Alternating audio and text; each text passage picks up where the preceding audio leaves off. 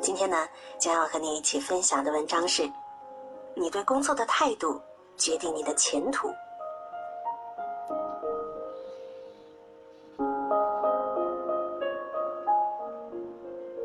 前几天有个前同事问我，为什么他当初在公司待了六年，没有功劳也有苦劳，可领导依旧不重用？我想了想，意识到了他的问题出在哪里。有一次周末，领导出差在外，急需一个重要数据，于是立马就给这位同事打电话，但电话响了七八声都没人接。领导以为他可能有事儿，隔了一会儿又打，但连续打了十来个电话都没有回应。直到领导把事情处理完，这个同事才回电话解释说手机忘在家里了。但晚上领导看朋友圈。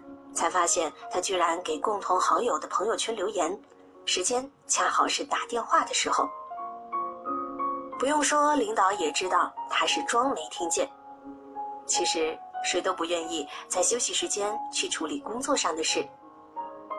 但凡是有点常识的人都懂，打了这么多次电话，肯定是有急事。在一些特殊情况下，确实需要做出适当的牺牲和舍弃。许多时候。我们总是在问工作给了我们什么，却很少问自己为工作付出了些什么。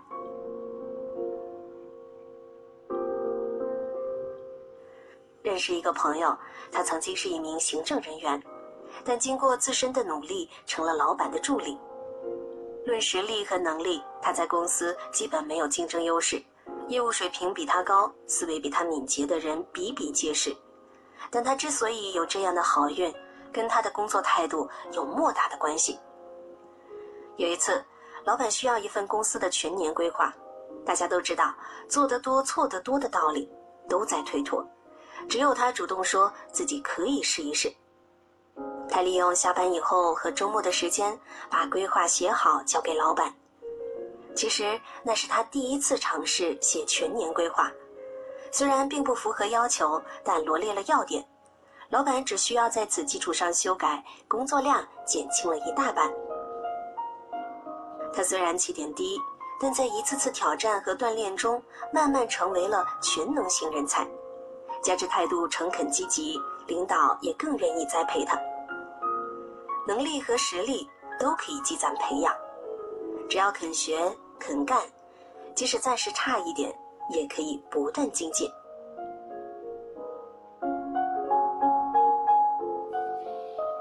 最近听说刘哥又升职了，这是意料之中的事儿。刘哥当初在公司也是一名普通的技术人员，他最大的优点就是团队意识特别强。他忙完了自己的工作，还会去当临时帮工。综合部缺人手，他会去帮忙复印资料、寄送快递；人事部需要做问卷调查、建立档案，他也来搭把手。有一次，公司要开一个重要会议。接待人员忙得团团转，他主动申请去帮着端茶倒水、布置会场，并且完全任劳任怨，一点不邀功。后来他成为了公司的救火队长，哪儿需要就去哪儿。当时领导并没有特别的表扬过他，但从他做事的态度里看到了他作为管理者的潜质和能力。后来在新一轮的竞聘中，就给了他一个机会。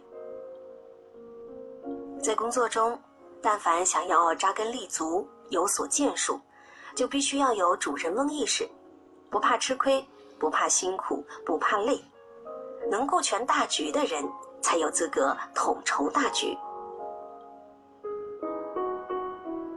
一个人的前途如何，跟许多因素有关，但一个人对工作的态度，很大程度上决定了他能走多远。